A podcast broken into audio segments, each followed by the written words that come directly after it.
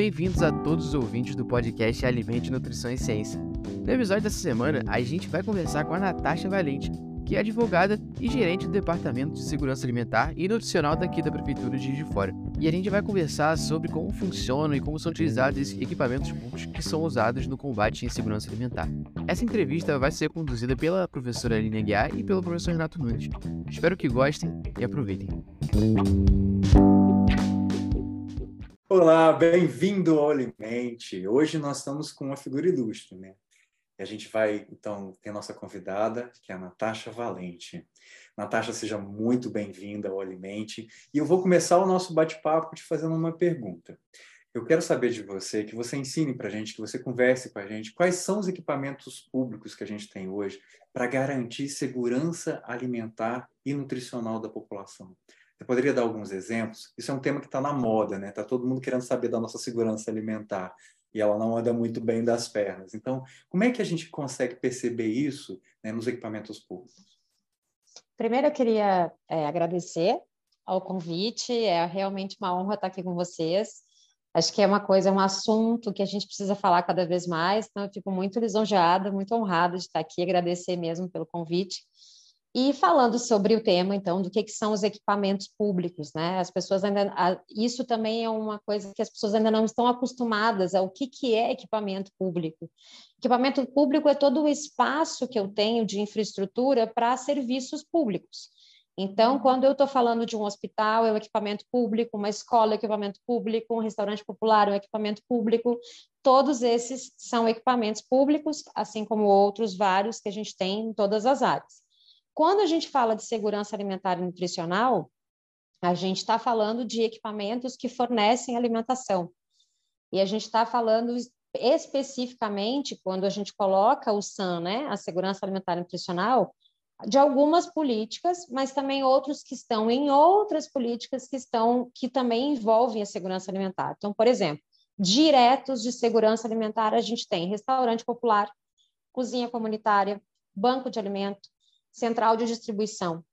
Quando a gente está falando de outros equipamentos, mas que também envolvem a segurança alimentar, a gente está falando das escolas, a gente está falando do centro POP, por exemplo, que é o Centro de População em Situação de Rua, a gente está falando de outros equipamentos como abrigos, a gente está falando de acolhimentos que fornecem alimentação para as pessoas, principalmente para as pessoas que estão em situação de insegurança alimentar e nutricional, que hoje nós temos 33 milhões de pessoas com fome no Brasil, mas a gente tem muito mais em situação de insegurança, né? Porque a gente tem a classificação de leve, grave e, e moderada. Então, quando a gente fala da grave, a gente está falando de situação de fome, né? Então, os equipamentos públicos que fornecem esse tipo de alimentação e contribuem para que as pessoas tenham pelo menos três refeições por dia, de forma balanceada, adequada, são equipamentos públicos de segurança alimentar e nutricional. Muito bom, Natasha, esse esclarecimento. A gente vê né, as unidades, mas não entende a integração dela, né? É, para melhorar a segurança alimentar e nutricional. E você, como advogada, na prefeitura, no departamento, no departamento de segurança alimentar e nutricional, né? Se eu estou identificando corretamente, senão você me corrija, por favor. É, eu queria saber os desafios né, que vocês enfrentam para que esses é, equipamentos funcionem, né? Sua experiência na prefeitura, principalmente. É, assim, a gente tem é, desafios são inúmeros em todas as áreas da nossa vida, né? Mas assim, nos equipamentos públicos a gente tem é, alguns, a gente enfrenta algumas questões que é questão relacionada a tempo. O tempo da vida não é o tempo da administração pública. Então, a administração pública é, existe regra e ela tem que existir mesmo, né? Não estou criticando, não, sobre isso, mas existe todo um processo de transparência, de lisura, para que a gente faça contratações, para que a gente possa passar o dinheiro público, né? A gente é um dinheiro público, então a gente precisa ter essa transparência e esse cuidado com ele. Só que um restaurante, por exemplo, que é um equipamento de segurança alimentar e nutricional, ele tem um funcionamento que é o funcionamento da vida de um restaurante, como se eu tivesse um restaurante comercial. Então, eu preciso ter uma, um planejamento muito maior, sendo que a vida, nem tudo na vida é planejado. né? é possível de planejar. Por mais que a gente imagine, que a gente coloque todas as situações que podem acontecer, existem situações que a gente não previu e, portanto, pode não ter entrado. Então, a gente tem um, um, um desafio muito grande na execução direta, que é justamente os tempos. Então, eu preciso é, ter os, fornece os fornecedores de, de, de insumos dos gêneros alimentícios, que às vezes não entregam, que às vezes atrasam. E aí não adianta eu só punir contratualmente, porque eu preciso do alimento lá.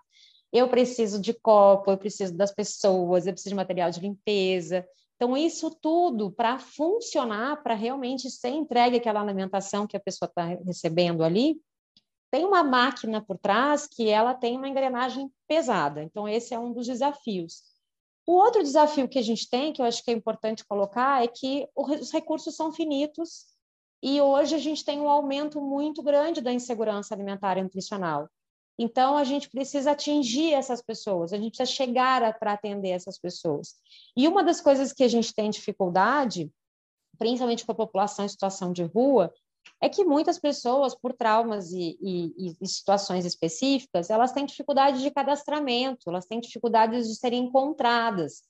Então, isso é complicado porque a gente precisa estar tá sempre buscando meios, dados, para identificar essas pessoas, para manter essas pessoas, né? Então, é, eu tenho vários equipamentos que fornece, eu preciso saber que ela esteve no Centro Pop de manhã, que ela estava numa casa de acolhimento, que ela foi almoçar no restaurante popular, né? ela precisa ter esse acesso da alimentação.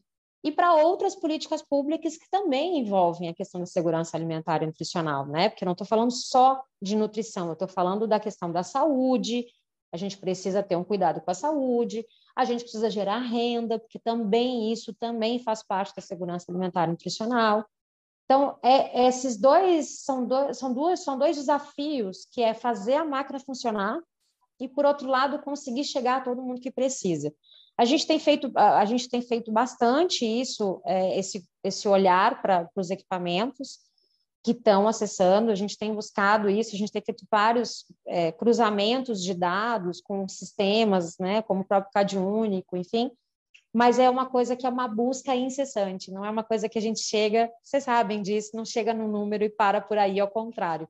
Né? A gente vai abrindo esses dados, vai buscando mais, vai entendendo mais, então são esses dois grandes desafios. E os desafios são infinitos os recursos não. é.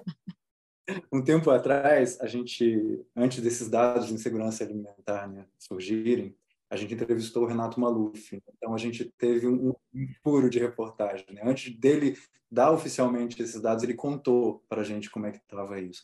Isso deixou um impacto muito grande na gente. Né? E, e, e essa, eu vou retomar essa sua fala de, de, do momento da insegurança alimentar, mas principalmente da insegurança grave. E eu queria saber, você como profissional, né, do ponto de vista do direito, né, da sua formação, qual a importância da prática desse instrumento? Você deu vários exemplos que são fantásticos, né? então assim, dá para a gente ter uma ideia. Mas, assim, dentro do direito, quão é importante ter esses instrumentos? É, eu acho que as pessoas elas não enxergam muito é, a alimentação mesmo, ou próprio, a própria segurança alimentar como um direito. Porque é tão básico, teoricamente, desculpa, é tão básico que uma pessoa precisa de comida, é tão óbvio que as pessoas não entendem isso como um direito, porque é necessidade física, biológica, né? Eu, eu não, ninguém vive sem comer. Então as pessoas não fazem essa relação. Só que é muito importante a gente entender como que isso vira direito e direito constitucional. Porque o que, que acontece? E aí a gente pode ir lá para Josué de Castro, década de 30 para menos, enfim, como buscar, né? Podemos, poderíamos fazer um histórico, que é quando a gente consegue entender que a fome não é só a ausência de alimento, não é só a ausência do alimento em si, né? De comer. Mas a fome ela vai muito além disso, não só por outros aspectos, mas porque ela não pode comprometer, e aí vem o direito humano, alimentação adequada, porque eu não posso comprometer outros direitos fundamentais. Então, quando o ONU coloca isso na declaração e vai trazendo, e a própria Constituição Federal traz isso, como um direito, né, e é uma garantia fundamental que está lá na Constituição, tem um lado que é importante porque obriga o poder público a fazer. Porque na administração pública, diferente na vida, e aí no direito público, né, diferente do direito privado, o direito privado eu faço tudo aquilo que não é proibido. Na administração pública, eu só faço aquilo que é permitido. E existe uma diferença muito grande nisso. Então, eu só posso fazer aquilo que é, eu estou autorizado a fazer. E quando vem uma, uma legislação, vem uma Constituição e me obriga como direito, mexe a máquina, porque eu preciso fazer aquilo funcionar. Então, é importante que a gente tenha isso, e aí, no aspecto do direito, é importante também que a gente compreenda que não é só no fornecimento da alimentação. Quando eu falo de segurança alimentar nutricional, eu estou falando de acesso à terra, estou falando de direito agrário, eu estou falando de tributação dos ultraprocessados, então eu estou falando de tribu, direito tributário. Eu estou falando de direito trabalhista, quando eu garanto para as pessoas também né, os seus direitos, a sua contratação com uma forma digna, um salário mínimo. Estou falando de geração de renda, estou falando de direito econômico. Então, ele perpassa, porque, e essa é a grande é, é o grande, a grande beleza e a grande dificuldade da segurança alimentar e nutricional, porque ela é transversal, e ela é transversal enquanto política pública e ela é transversal enquanto direito, tanto do, do, do, da obrigação de fazer do poder público, quanto passar por todas as áreas do direito. Me permite uma parte, assim, é, o meu contato com esse público é grande, né? Então, assim, hoje o nosso grande problema nos ambulatórios, né? Tem dois ambulatórios e o meu grande problema é hoje é acesso à alimentação. Então, eu tenho hoje indivíduos que estão polimedicados, né, 14 medicamentos, 13 uhum. medicamentos, que não tem proteína na dieta. E aí é, um, é o caos, porque na, na, minha consulta, no meu atendimento, a gente, o que a gente pode fazer é encaminhar para assistente social né, e ela encaminhar para né, essa, essa máquina administrativa, que a gente sabe que está sobrecarregada, que tem fila de espera para conseguir, muitas vezes, uma, uma, é, uma, uma, uma questão de, de alimentação. Então, isso que você está falando é muito, muito importante para que os nossos ouvintes entendam né, essa diferença entre um local e o outro. Né? Muitas vezes a máquina administrativa está impedida de fazer algumas coisas por conta de orçamento. Né? E, e, posso fazer um adendo, Renato? por favor. É, porque, porque isso me, me, veio, porque assim, aí, muitas pessoas falam é, justamente nisso, né? Quando eu estou questão do acesso. Então, quando eu vou fazer, estou acesso, tá sem acesso à alimentação, aí as pessoas falam assim: por que, que não entrega a cesta básica? Primeiro, cesta básica não necessariamente vai suprir a família. Segundo, tem gás. Terceiro, tem proteína? enlatada. Então, que tipo de alimento, não, não que todos, né, da cesta básica, mas que tipo de alimento eu estou fornecendo? E cesta básica é uma das ações emergenciais? É, é válida? É, necessária? É, mas ela não pode ser a única. Eu não posso simplesmente distribuir alimento. Eu não posso simplesmente fornecer uma alimentação, uma refeição pronta. Eu preciso dar meios para que ela possa ter o acesso pelos meios dela, inclusive para que ela tenha liberdade de escolha na alimentação. Né? É a mesma coisa que eu digo assim: hoje as pessoas não têm liberdade de escolha, muitas vezes por uma questão econômica. Eu vou pegar e vou comprar uma coxinha, uma Coca-Cola, que é mais barato do que eu comprar um, um prato de comida balanceado. Então, quando a gente fala isso no restaurante, né? Por exemplo, restaurante popular de Juiz de Fora, ele, ele tem, a gente tem todos os dias uma proteína animal, arroz, feijão, tem uma guarnição, dois tipos de salada, fruta e suco natural. Então, eu, eu quando eu estou falando disso a 13,50, é muito mais barato do que eu comprar uma coxinha, uma Coca-Cola, e eu tenho uma alimentação adequada em quantidade suficiente para alimentar a pessoa. Então, a gente precisa olhar assim, o que, que é esse excesso e não, não cair naquelas soluções. Eu estou falando isso para não cair naquelas soluções fáceis, que não são tão fáceis, que é entrega a cesta básica, entrega isso, faz uma horta ali, tudo isso faz parte, mas eles não podem ser vistos de forma isolada. Perfeito, perfeito, perfeito mesmo. É, eu até lembrei de uma informação, né, que a gente analisa essas informações que acaba coletando no, no ambulatório, né, que o Renato atua né, pessoalmente, eu fico mais aqui no, no virtual orientando os alunos do mestrado. A gente teve uma, um levantamento né, na última dissertação que a gente avaliou, que as pessoas né, que vivem com HIV com insegurança alimentar grave, elas têm quatro vezes mais chances de consumir bebida alcoólica. Então, assim, além da insegurança alimentar grave, né, a fome ali presente, então ela direciona é, o consumo de alguma coisa para o álcool, que vai aliviar a dor da fome. Né? Então, a, a é, é, é muito o que acontece sutil. com a população em situação de rua? Exatamente. É. Então, assim, vai buscar as drogas para aliviar essa dor de abandono, descaso, de, da insegurança, da fome. E aí a, a, o ciclo da o ciclo da, da desnutrição, né, ela vai vai ampliando mais, né? Então mais uma mais um fator que o poder público tem que agir, né, na questão do, do uso de drogas também.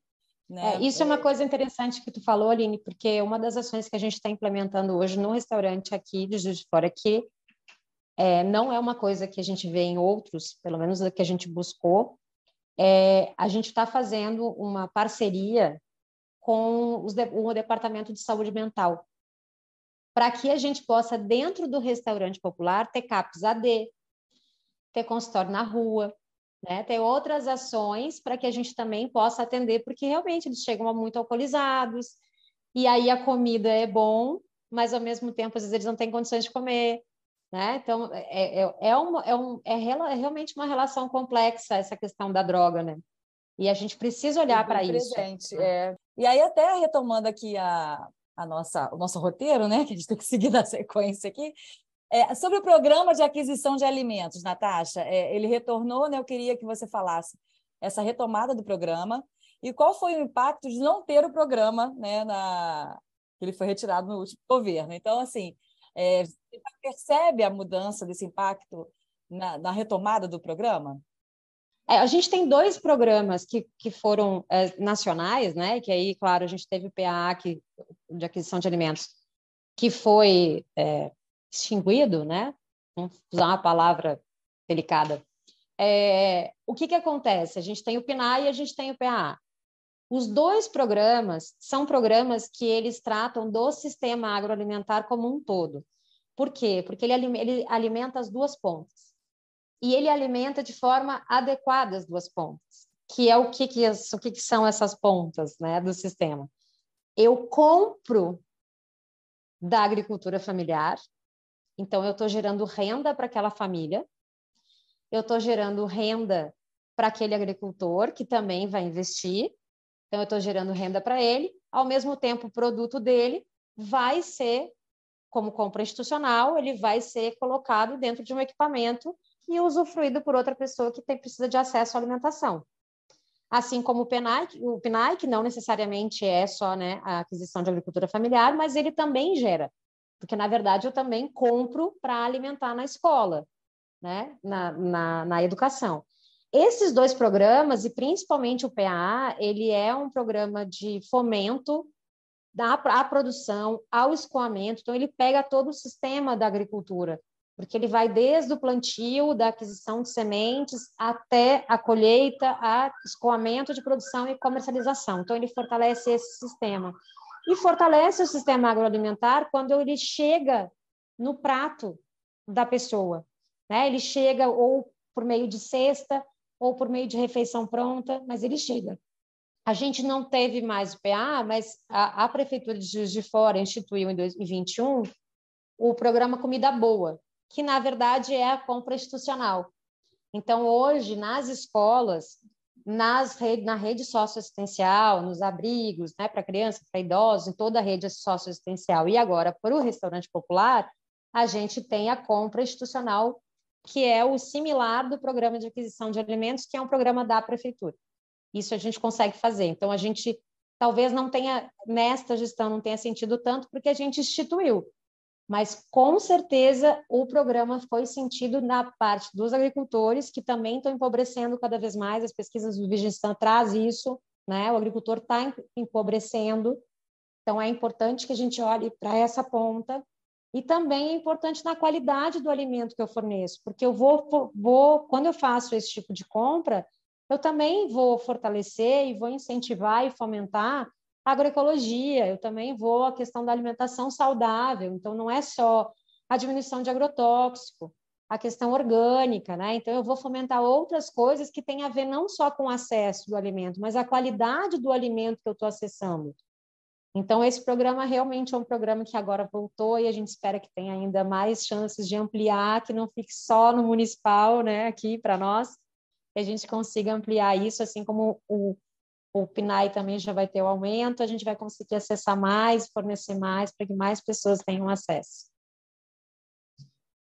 É muito bom saber que a gente tem uma, né, um grupo de pessoas do seu nível, do seu empenho e que não deixa as coisas descerem morro abaixo, como estava acontecendo em muitos lugares. Né? É quase um alento, sabe, Natália? A gente olha e fala assim, nossa, ainda tem esperança, né? Do nosso lado, como nutricionista, a gente acaba puxando a sardinha né, muito para esse lado, mas muito com uma consciência de que isso é verdade. Né?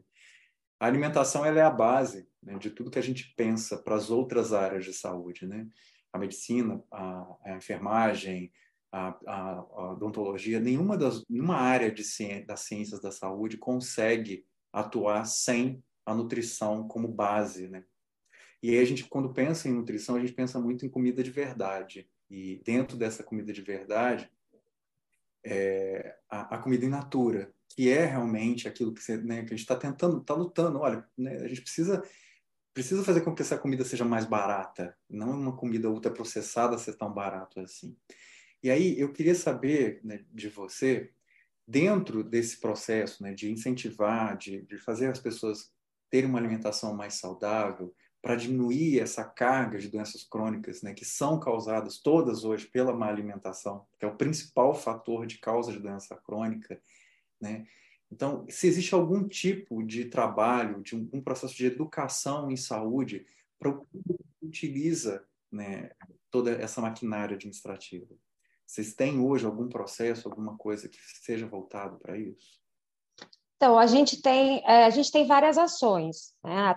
Tem ações de educação alimentar e nutricional, e tem algumas ações que elas não são específicas como é, uma ação educativa, mas elas são educativas. Então, primeira coisa é que, assim, dentro do Plano Municipal de Segurança Alimentar e Nutricional, dentro da política municipal, e é um dos eixos que a gente olha, é a questão da alimentação e das doenças crônicas não transmissíveis. Porque, na verdade, quando tu não cuida da tua alimentação, então tu não cuida do acesso a uma alimentação adequada, tu está sobrecarregando outro sistema, que é o sistema de saúde, né? Até porque aí a gente tem tanto da, da baixa, média ou alta complexidade, porque a gente tem, por exemplo, a questão de sobrepeso, a obesidade infantil aumentou absurdamente, e aí isso vai para a adolescência, vai para a fase adulta e chega até as cirurgias, né? Daí a gente vai para todos os níveis de controle e o que, que isso representa. E aí a gente tem que, mais uma vez, olhar para o todo do sistema, que é também questão de renda, enfim, mas do acesso a que tipo de alimento. A gente tem muitas ações de educação, por exemplo, todas as ações que a prefeitura faz, Parque da Cidade, faz o Dia da Criança, faz agora a gente vai ter Rua de Brincar especificamente sobre segurança alimentar e nutricional, vai ser, inclusive estão todos convidados, dia 25 de junho, é, não sei onde vai ser, Jockey 1, vai ser lá, vai ser lá. A gente vai fazer um Rua de Brincar, que é um domingo, fecha a rua com criança, com a comunidade toda para falar sobre isso para mostrar isso, para que, as, que as crianças também tenham acesso a, a fruta, a cheiro, né? enfim, a, a, outros tipos de alimentos que não são os diários. Mas voltando, a gente tem essas ações que a gente faz, a gente tem as, as parcerias com as universidades, inclusive com a FJF, quando a gente faz as ações, é, a universidade vai, então mostra a quantidade de açúcar, a quantidade de óleo, a quantidade de gordura que tem nos alimentos. A gente tem uma aqui a gente faz muito também oficinas de agroecológico, a gente fala de compostagem, que também tem a ver com isso, né, que tem a ver com esse com esse sistema todo. E a gente tem ações, por exemplo, no, na onde a gente onde a gente fornece alimentação. Por que, que eu falo que ela não é especificamente, é, vamos dizer assim, é específica porque ela é, mas ela é uma educativa diferente. A gente tinha muita reclamação no restaurante, por exemplo, e em alguns outros lugares, de falta de sal na comida. Só que toda comida fornecida pela, pela administração pública, ela tem muitos nutricionistas envolvidos, desde a compra até o, a, a, formulação do cardápio, o acompanhamento da produção desse alimento. Então, o que, que a gente sempre dizia, embora eles continuassem reclamando? A quantidade de sal é a adequada para as pessoas. Esta é a recomendada. Nós, enquanto equipamento público, não vamos colocar mais sal do que precisa para vocês acharem a comida boa. Porque a comida boa é aquela que faz bem também. E foi muito interessante isso, porque isso foi quando a gente fez, faz um ano, isso. É, e o que foi exatamente que aconteceu foi que as pessoas começaram, a, aquelas que comem todos os dias, a adaptar o paladar. A gente não tem mais reclamação de sal no restaurante popular. A gente tem reclamação, às vezes, de tempero. Ah, podia ter mais alho, podia ter não sei o quê, podia ter. Enfim, isso sempre tem, porque as pessoas falam, e essas são sugestões, e a gente vai tentando adequar. Mas essa questão do sal, por exemplo, foi uma coisa que foi muito marcante, porque tinha muito essa demanda, e a gente continuou falando ali um por um. Está servindo a bandeja, ele está reclamando, a gente está falando. Ele está devolvendo a bandeja, está reclamando, e a gente está falando do porquê não tem.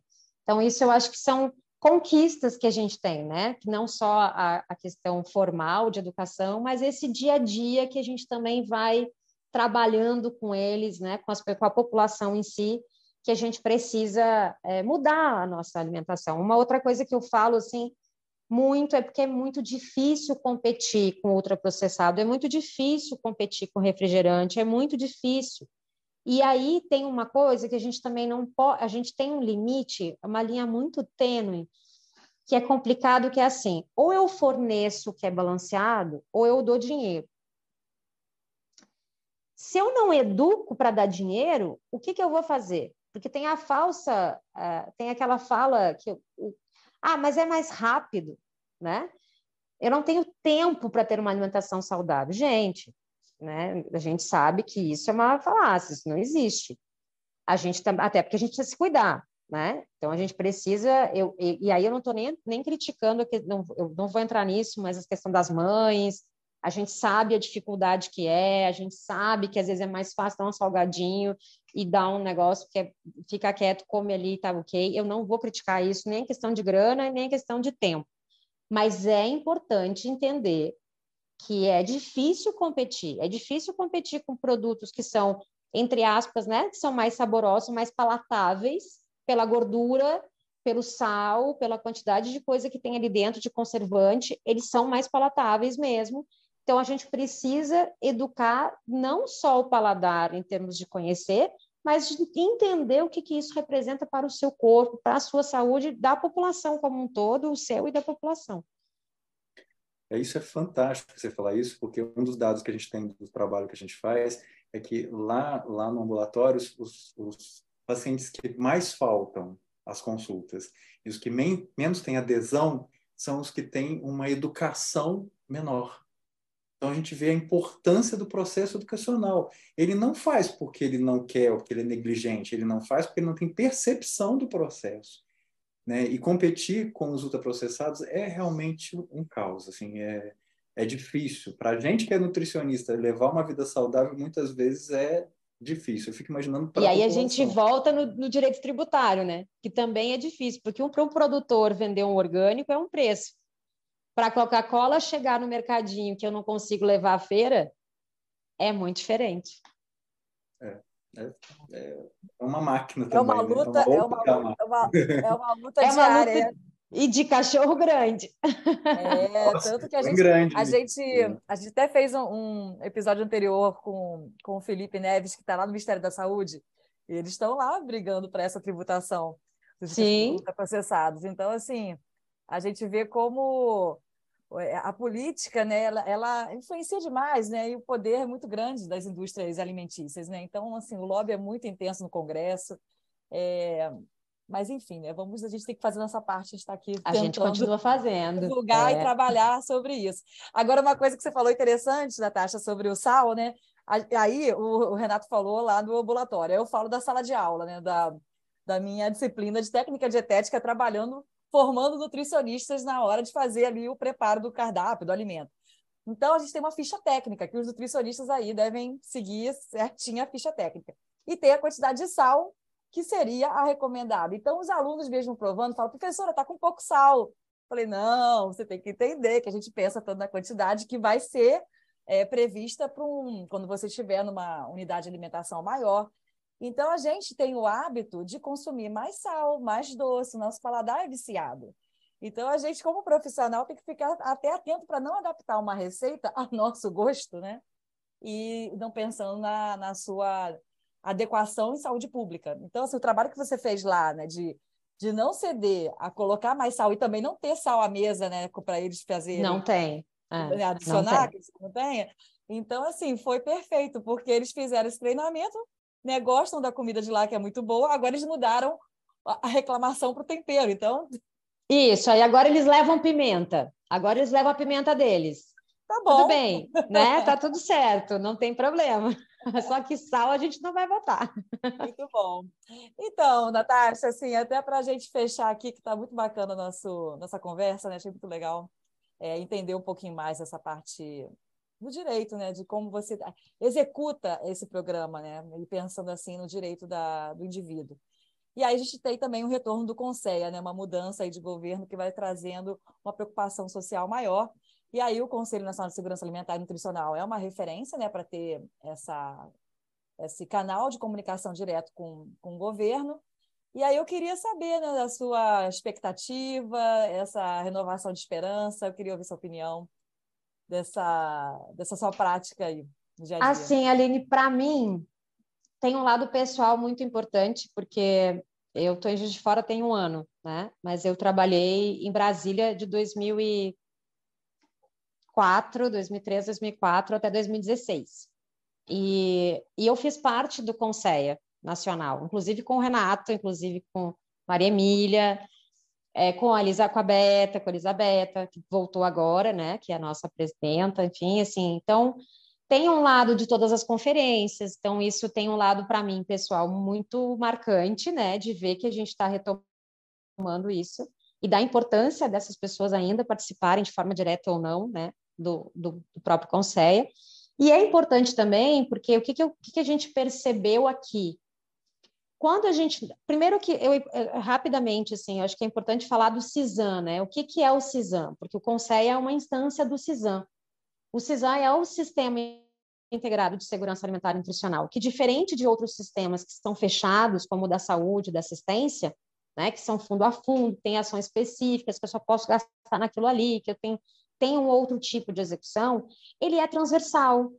Então, quando eu falo do sistema, ele tem instâncias. Uma das instâncias é o conselho, outra instância é a conferência, que, vão, que vai dar todas as diretrizes para as ações que são ações que precisam ser é, atingidas e determinadas em todo o país. Quando a gente perde o Conselho Nacional, a gente perde a referência.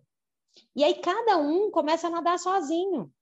E aí tu tem estados que não perderam, mas perdeu a linha também, e que enfraqueceu o Conselho. E aí tu vai para o município que fica sozinho.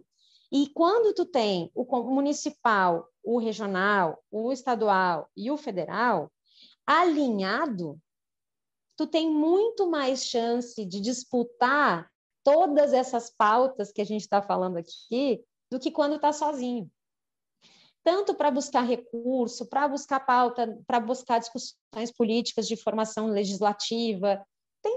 Para isso tudo, a gente consegue fazer as discussões quando tu tem uma linha né, que vai nas três, nos, três das suas esferas, vamos dizer assim. Então, isso, a volta do Conselho representa para a gente, ainda mais assim, é, eu, eu, eu, realmente sou fã da Beta, né, da presidenta. Assim.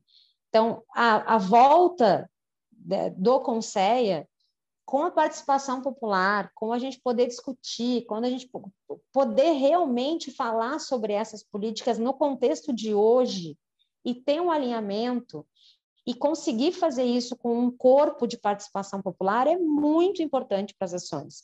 E aí eu falo sempre, quando eu falo da, da, do Conselho, tem o Conselho de Saúde, tem o Conselho de Assistência, a gente está aqui, por exemplo, no município, a gente está buscando sempre interface, né, porque não tem como ser exclusivo, mas é um negócio que vai trazer para o sistema um fortalecimento. E quanto mais as pessoas falarem disso e entenderem que isso é necessário, e, e a gente ter o poder público escutando a demanda que vem da sociedade, que vem dos profissionais, porque também tem isso, eu preciso ouvir de vocês o que, que é, o que, que é importante, o que está acontecendo. Eu preciso ouvir da população se o acesso dela está chegando, se não está chegando. Eu preciso ouvir das entidades que entregam cesta, o que, que eles estão sofrendo na ponta, por que, que eles estão entregando, qual é a realidade, porque o poder público não chega em todos os cantos. Então, isso é importante que tenha. Então, para mim, assim, realmente é, é, é um respiro saber que o Conselho está voltando. É, tem uma outra questão que também já deixa o convite aqui, que a gente teve que que a gente é, já, tá, já tinha programado desde o ano passado, fazer a Conferência Municipal de Segurança Alimentar e Nutricional, né? Que a gente faz é, de quatro em quatro anos. E é ano de fazer conferência. E aí, com a retomada do Conselho, o Conselho já definiu quando, quando que vai ser a nacional, então já tem a nacional, já tem a estadual, já tem a regional, e a nossa em Juiz de Fora vai acontecer dia 27 e 28 de julho, vai ser aqui, as inscrições vão ser abertas, né? Acho que abre, acho que agora em junho abre as inscrições, podem, todo mundo pode participar, não tem problema, onde sai os delegados para regional e depois vai sair para nacional, e a gente vai voltar a discutir realmente não só a política, mas a execução delas. Então, para mim é muito bom. Oh, que maravilha ter essas notícias aqui no Alimente, né? Os nossos ouvintes de fora e também do Brasil, que a gente tem vários ouvintes, sabe, Natasha? Até internacional também. É, então, é e a nacional vai acontecer entre 11 e 15 de dezembro. Vai ser a nacional. Então, a nacional, aí fiquem atentos. E também nos seus estados, municípios, né? Talvez vai, vai Sim, fiquem atentos.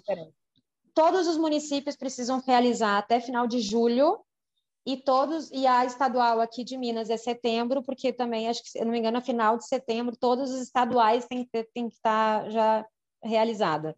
Então fica atento porque a, nas datas que vão acontecer e a gente tem que estar lá para disputar.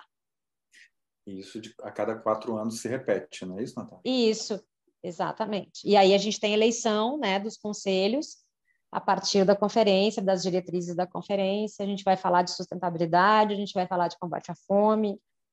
Vai ser muito é importante que todo mundo participe. É interessante tudo isso que a gente está falando, né? E só para é, finalizar, para contextualizar, é, essa ponta que você falou dos profissionais, né? Eu, como profissional, de vez em quando, eu, eu tenho que tirar leite de pedra, literalmente, né? Então, houve um episódio de uma semana que a paciente realmente não tinha o que comer, ela só tinha amido para comer. E aí eu perguntei para ela né, quanto de proteína ela estava comendo. Ela comia um ovo por semana. Era o que ela comia de proteína.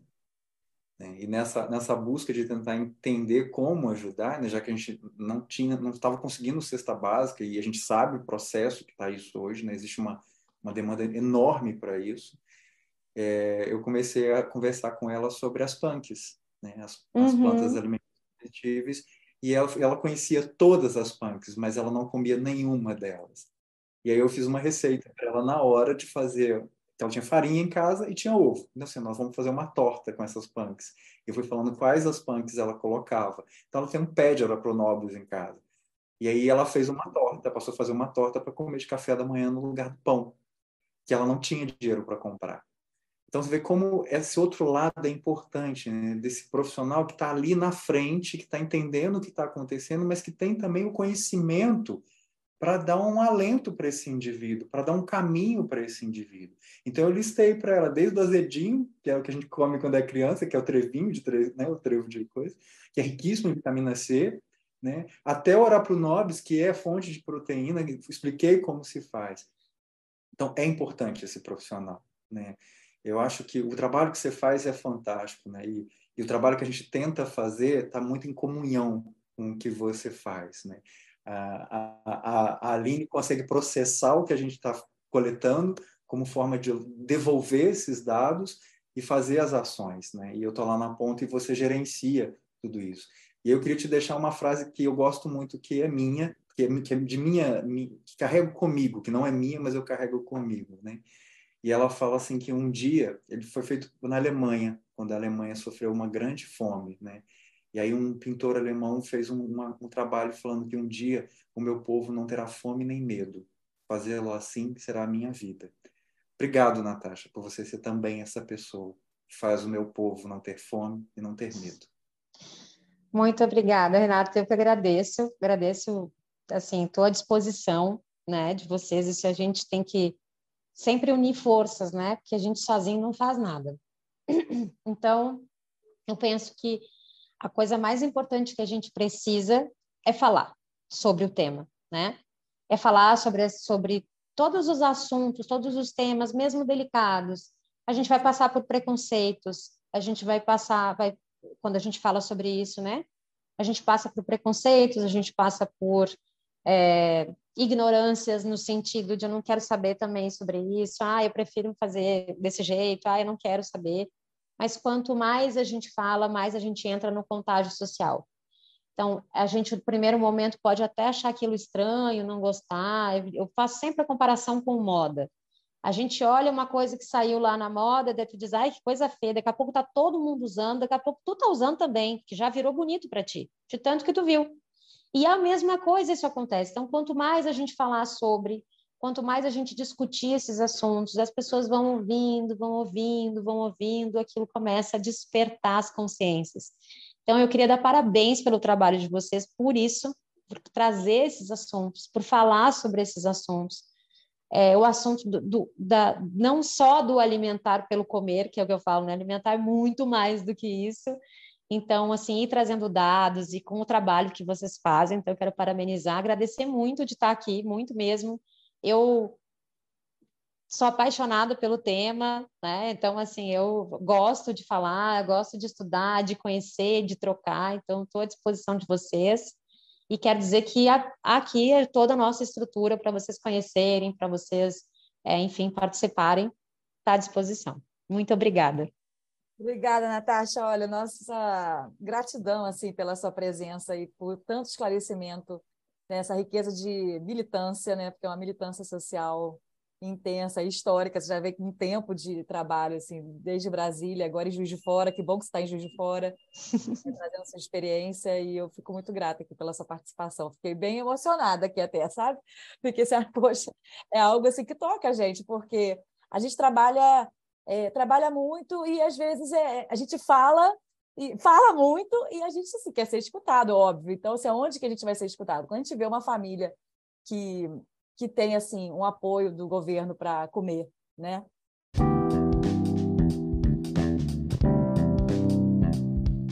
Bom, e esse foi o nosso episódio sobre equipamentos públicos de segurança alimentar e nutricional. Agradeço a todo mundo que ouviu até aqui e também gostaria de lembrar de seguir a gente no Spotify e poder nos avaliar por lá e também seguir a gente no Instagram. Bom, essa entrevista foi conduzida pela professora Aline Guiar e pelo professor Renato Nunes. O roteiro foi feito pela Poliana Martins, todas as artes foram feitas pela Ana Fontinelli, a edição de áudio foi feita por Cauê Barbosa. E todo o episódio foi revisado também pela professora Aline Guiar e pelo Renato Nunes. E o nosso podcast conta com o apoio da Proreitoria de Extensão da Universidade Federal Fluminense e da Universidade Federal de Juiz de Fora. Muito obrigado por ouvir até aqui e fiquem bem.